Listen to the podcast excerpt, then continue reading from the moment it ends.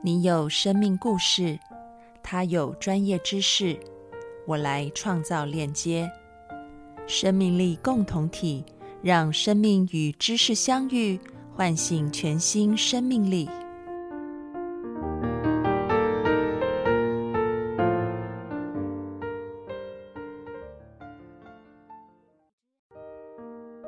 Hello，各位听众朋友，大家好，我是安安老师，欢迎收听今天的节目。嗯，我们上上集听了一个非常棒的呃声音剧，叫做《妈妈的脸》当中的呃治疗师吕素贞老师，今天继续在我们的节目当中，同时艺术家吴超也在这里。那我们今天要来延续上一期的话题，就是有关于艺术治疗是什么，然后它可以起到什么样的作用。那在节目开始之前，我要先讲一下我们现在录音的地方非常特别。我们是在呃广州一间医院的这个视听唤醒室里面，然后这个视听唤醒室呢，就是嗯生命力共同体，然后我们透过跨学科的运作方式，我们想要呃让我们服务的对象，他们可以呃就是我们要做一件事情，叫做全人唤醒，也就是我们不只是透过这个医学的力量。我们可能还加上艺术治疗、心理学，然后音乐治疗、呃家庭治疗，甚至是中医，还有等等各式各样可能大家都想不到的一些学科参与进来，我们共同为一个案例来做全人的治疗。所以今天的节目，我们很高兴继续邀请到吕老师还有吴超，继续来我们来讨论这个话题。欢迎吕老师跟吴超。嗨，大家好！嗨，大家好！谢谢安安的邀请。呃，我们先说一下好了，因为刚刚其实我们在这个视听唤醒室里面，我们就讨论到一个话题，我觉得非常有意思，可以在节目当中来谈，就是我们为什么会在这里。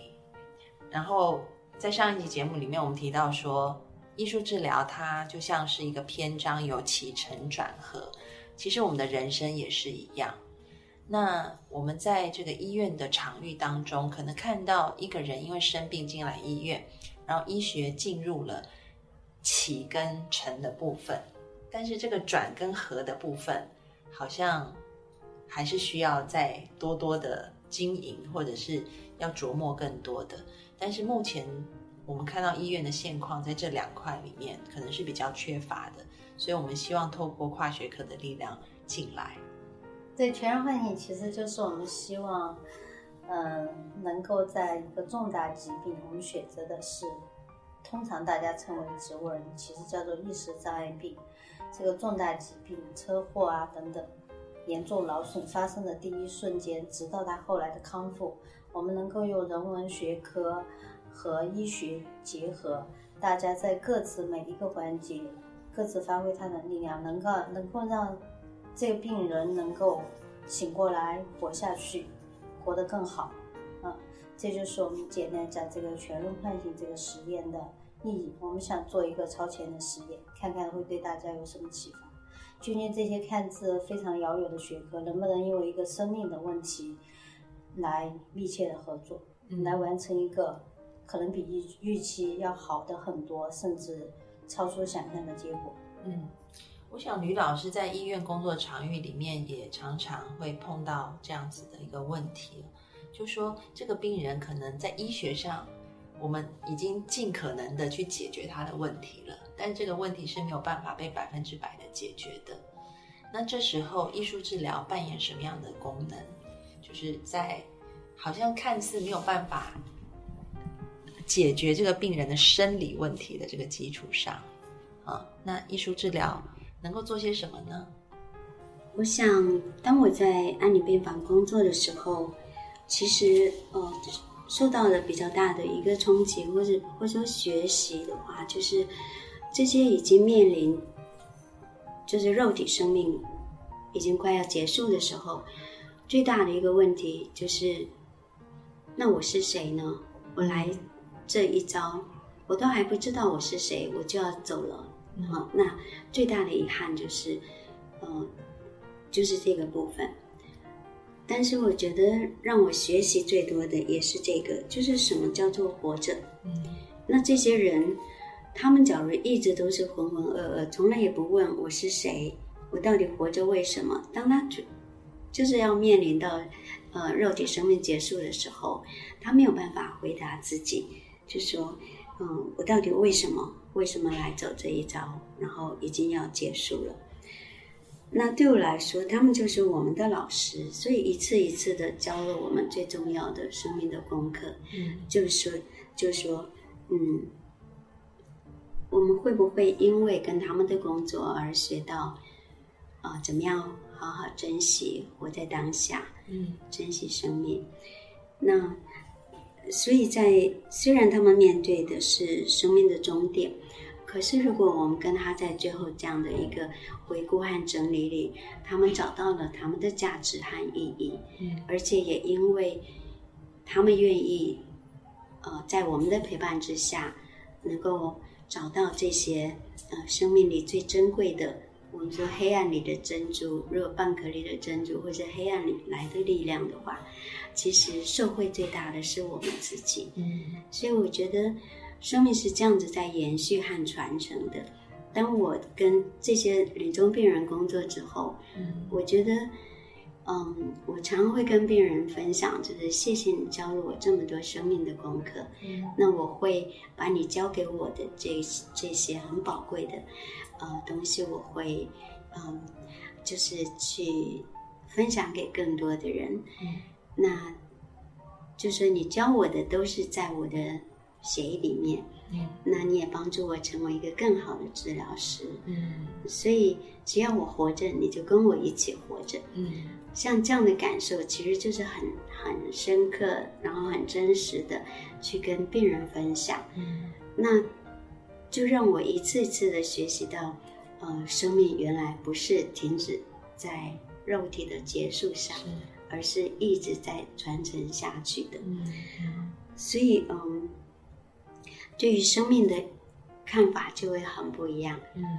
那在艺术治疗跟好多不同的族群工作里面，也会发现艺术真是帮助人活起来，真正的活着。嗯那不管是呃老人，我是呃真的是嗯，从来不去思考自己为什么这么忙碌，或者是为什么这么呃汲汲营营，或者呃自己到底为什么活着？不管是一般人，或是生病了，或者是受到严重创伤的人，或者天灾人祸带来的这种对生命的质疑的时候，艺术其实扮演了很重要的一个角色。如果没有艺术活动，真的我们没有答案。嗯可是如果病人可以，或是这些呃呃需要能够沉淀或者去反思生命议题的人，他有一个工具可以用的话，嗯。他才找到了那种表达的方式。嗯。那说不出口的，或是说不清楚的东西，他可以借由艺术来呈现，嗯。然后他才有机会安静，很好好的去面对他自己，嗯。因为这些都是没有办法说清楚的。嗯。可是那张白纸就是这么有力量的，可以拖住，可以承接，嗯。然后他们才可以停下来，好好的去面对这些。嗯。其实呢，是呃每一个人都要面对的生命的议题，嗯。人生的一些功课。嗯。那所以我一再的看到了，应该说见证了艺术的力量，是然后艺术跟生命的连接可以是非常非常的，嗯，就是可以是很紧密的一种呈现嗯它连接。嗯嗯，刚刚吕老师在讲话的时候，我就想到我以前年轻的时候，呃，很喜欢的一部日剧叫《Summer Snow》夏之雪。那那个女主角，她因为她就患有心脏病，她就没有办法活很久。那当然，这个剧情有点狗血，就是那她她她后来认识了一个男孩子，然后这个男孩子就答应说要带她看夏天的雪，其实就是带她去潜水，因为可以看到珊瑚产卵，很美，在那个海里，就像海水里面下满了雪一样。但是因为这个女孩子有心脏病，她是没有办法潜水的。但她真的，因为她知道自己不久于人世，所以他拼死他也想要去学会潜水，想要跟这个男孩子一起去看夏之雪。那最后是这个男生因为遭遇一个意外，所以他捐出了他的心脏给这个女孩子，这个女孩子就带着他的心脏。自己去潜水去看那个夏之雪，对，所以就很像吕老师刚刚说的，就是即便呃这些呃患者他走了，但是好像他带给你的故事，让你变得更变成了更有力量的治疗师，然后可以去服务更多的人，就很让我想到 Summer Snow 这一个故事。那我想听众朋友最喜欢听故事，所以于老师可不可以分享一个？对，我也真想了。对，你在这个呃工作过程当中，一个令你印象非常深刻的故事。曾经有一个人，大概五十岁左右，所以其实还蛮年轻的。那他在社会角色上其实有蛮大的企业，然后他是一个呃，就是把这个企业做到这么大的一个董事长。那但是呢，他就突然就中风了。那他中风之后呢，虽然刚开始也是很努力的去做复健，想要好起来，可是因为呃有一个特殊的一个动作，当然嗯因为进展很缓慢，然后又碰到一个最难的动作，就是要他跪下来那个那个复健的动作，他就死也不肯做，嗯，就很大的一个嗯抗拒。那之后呢，他就很绝望。也不愿意再做了，嗯，好，那当然，周围的这些儿女啊，关心他的这些亲朋好友，就是嗯，给他的鼓励啊，什么都是都帮不上忙，因为语言有时候就是达不到那个那个力量，那那样的一个能够鼓舞他的作用，起不了作用，所以后来他就变得封闭自己，他整个人就是放弃，然后把眼睛闭上。那他最心爱的那小孙子啊，大概就是两三岁啊，来看他爷爷，爷爷一直叫他，他都是不肯开眼睛，连看都不想看了，就是算了，就就放弃这样。那他周围的这些儿女们就很担心，所以就用各种方法，然后就找到我，想来帮忙他这样。那我也是开始的时候就先去跟他建立关系，比如说，嗯，推着他轮椅去医院的花园，就是去闻闻那个外面的嗯花香啊，或者是阳光照在身上啊这些感觉，先去刺激他的这个感官，能够感受到这个世界，风吹来的感觉啊，或者是嗯嗯青草的味道啊之类的。然后一段时间之后，也认识他的家属们，他周围的这些关心他的人，那这个力量是很大的，因为他们就是，呃，虽然担心焦虑，可是这种担心焦虑其实对病人的影响也是也是会造成影响，因为呃他会觉得自己是个废人啊，或是已经没有办法再提供任何的力量给他。关心的人，好像病人是一个累赘或是负担，所以他在这种情况之下就没有办法产生任何的动力。那而且父亲又是这么的辛苦，所以在这么多的心理的这些嗯负面能量的累积之下，他其实就是就起不了任何的嗯想要好起来这样。那所以后来我就呃跟。这些周围关心他的人有更多的认识、建立关系，因为他们就会来问他怎么了啊这些。那所以我也我也慢慢的就花了时间去了解他的他过去呀，或者他的这些跟人的关系。那他其实是很有情感，然后也一辈子是非常的打拼的一个人。那他以前也是。就是白手起家，所以他那时候做建筑业的时候，其实是非常用心，然后自己也在建材上啊各方面都是嗯都是花了很大的心力去做的。所以他们在跟我分享这些故事的时候，就是家属会告诉我这些故事的时候，我就去整理，然后去找到哦，那可能。建材对他来讲是会有帮助的。嗯所以那时候我就就找了很多的建材行，然后去找一些最精美的那些小小颗的马赛克啊，就是瓷砖，然后就用那个东西来跟他一起工作。那他看到那些瓷砖的时候，他其实是听到那个瓷砖相碰的那个声音是很很清脆的，然后那些瓷砖真的是很美丽，各种颜色，那他就眼睛会发亮。那他慢慢的，他就呃愿意去玩弄那些瓷砖。嗯那我就拿拿出合适的一些板子哈，不管是画布的那种，或是画板，就让它开始去排列组合。嗯那光是用瓷砖，其实它就是可以创作出一些画面出来。那就从这样的跨出去，一步一步的，他可以创作。嗯那一段时间之后呢，他自己就会有一些的想法，他就会想要做一些东西。本来就是就只是玩，可是慢慢的，他甚至就是会在呃做出人像啦，或者是做出建筑物啊这些。那这当然是一个呃让人开心的一个呃所谓成功的案例，因为到后来他生着来的时候，就有作品可以呃可以呃变成他们之间分享的东西，然后他最后又愿意牵起他孙子的手，嗯那那时候大家都好感动，因为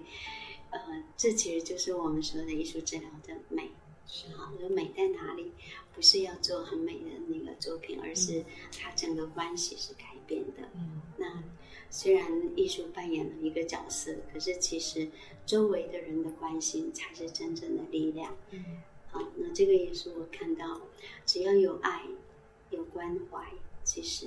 那才是让人活起来一个最大的动力。嗯啊，这是一个例子。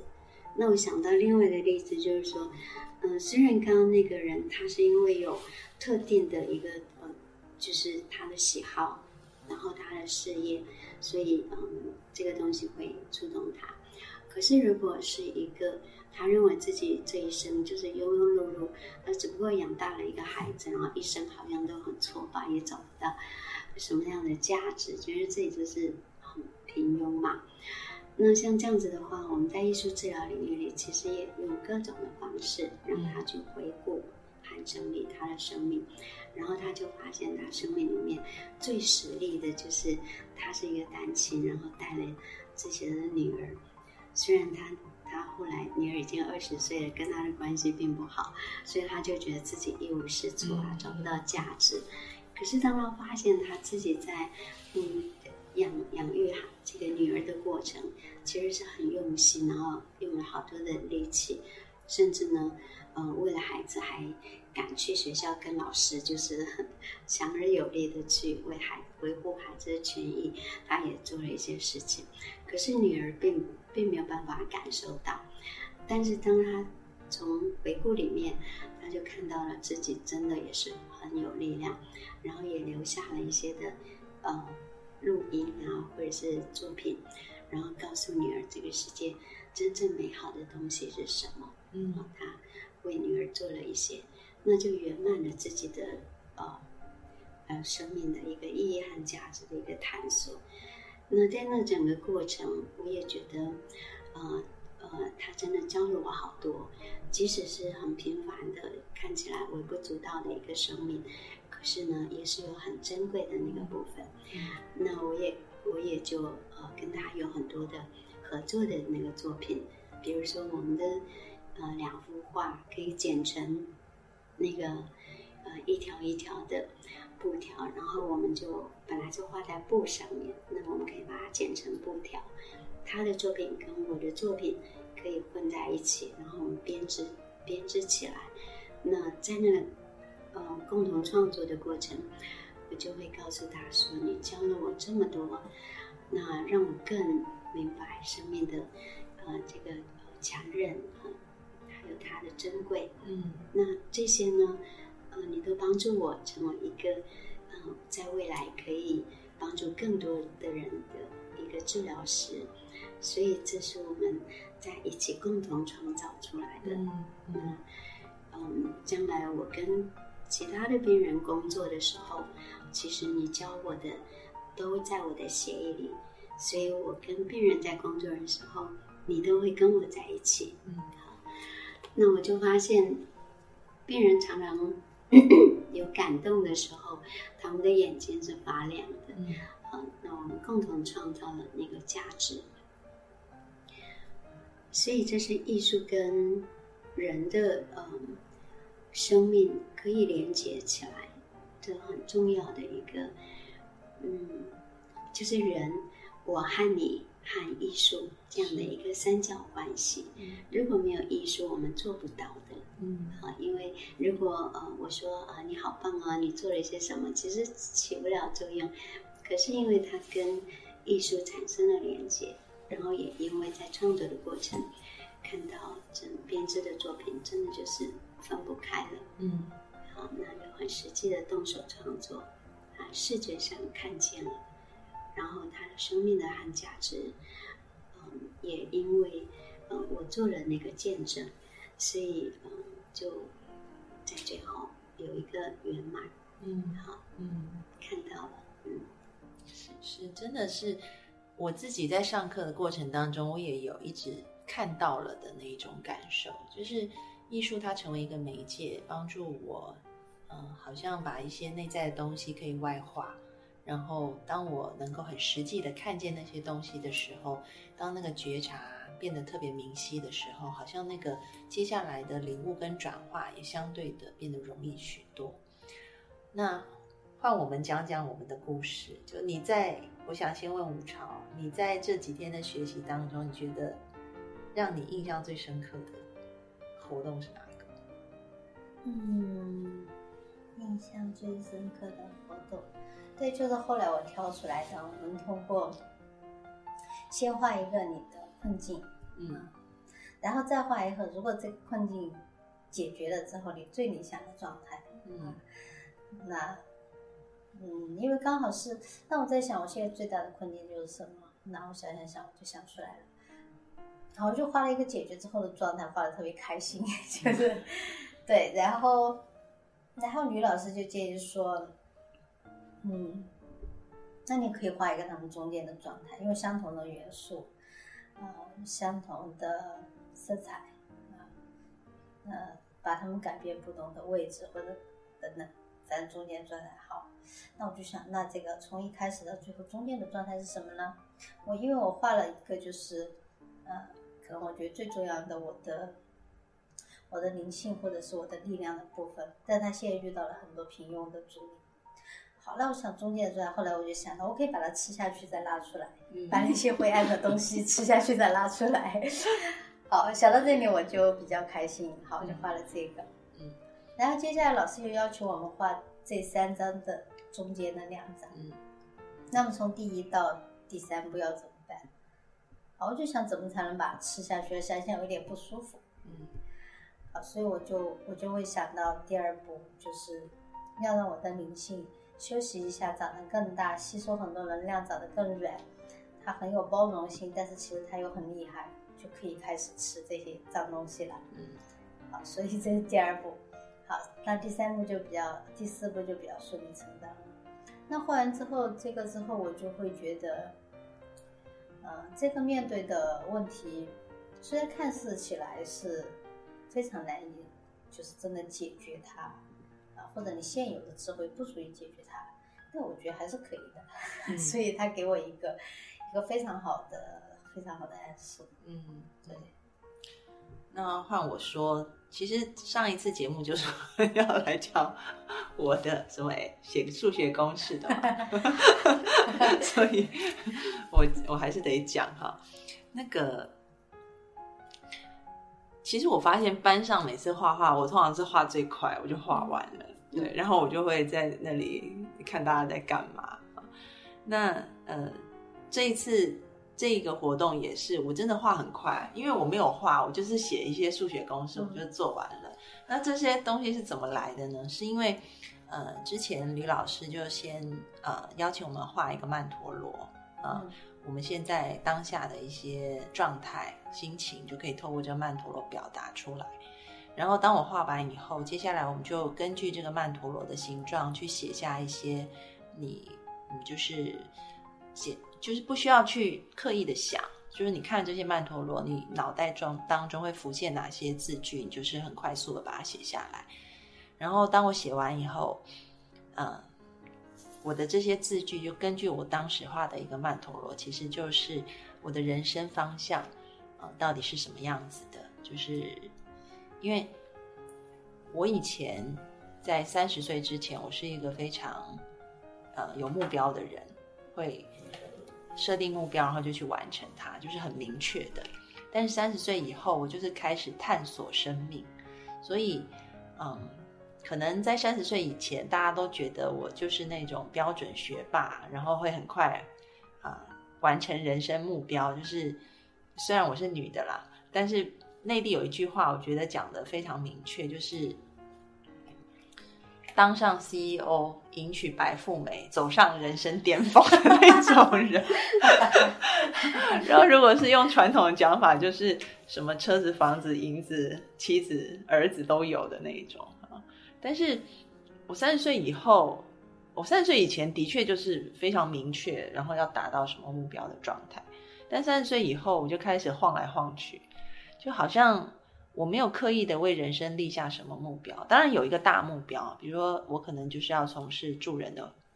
呃工作，然后做我喜欢的事，就是这么散的目标，没有明确到说。啊，我要赚多少钱？我要买什么车？或者是我几岁要结婚？这些都对我来讲，好像就都放在一边了。所以我的父母其实也蛮讶异的，因为以前他们可能觉得我是最光宗耀祖的那 种人，但是后来好像怎么看我就是这样子闲晃，然后都做自己比较喜欢做的事，不是那么主流，变得比较另类这样。那。呃，所以其实，在我的那个呃写的，就是很快速的从那个曼陀罗里面写出的字句，就是我我要晃到什么时候呢？这样子，我自己也在怀疑这件事。结果我就写下了很多的数学公式，因为一开始，呃，接下来我们就要为我们写下的东西在在作画。然后我记得吴超坐在我旁边，他很快就开始画，然后我就是一张白纸，我就愣在那，吴超就看着我，然后我就说，我好痛苦，因为